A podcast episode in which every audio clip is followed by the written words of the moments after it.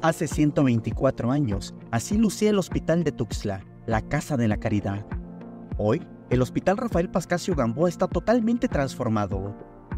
Lo que en 1899 eran espacios con simples camillas, hoy están totalmente equipadas con camillas robotizadas para atender con calidad a la población de Tuxtla y de Chiapas. Estas áreas reconvertidas son un ejemplo de lo que hemos hecho en todo el estado, en el 85% de las unidades médicas. Aquí avanzamos en, la, en lo medular, que es salvar las vidas, pero con toda la tecnología.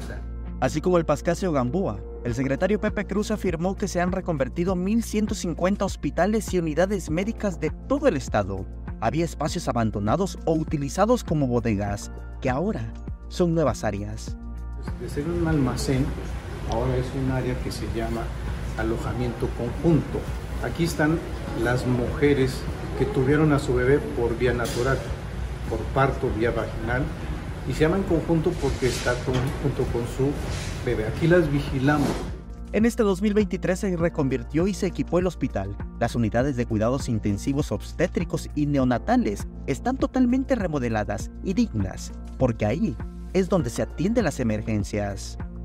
Es una de las obras que estamos eh, teniendo de reciente eh, reconversión precisamente y ampliación.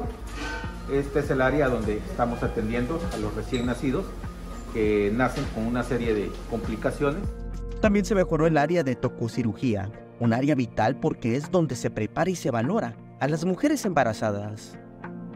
Si es una paciente que requiera algún procedimiento quirúrgico, ya es traída a esta otra área donde tenemos cinco quirófanos, donde se puede resolver las cesáreas y no solo las cesáreas, sino podemos hacer otro tipo de procedimientos de tipo ginecológico, como serían histerectomías, quistes de ovario o algunas cirugías oncológicas.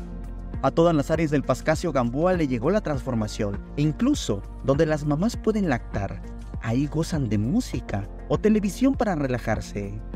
Eh, era un espacio diferente, más pequeño, sin todos los espacios que se cuentan ahora y obviamente ellas puedan llevar a cabo cada una de sus valoraciones de la manera adecuada.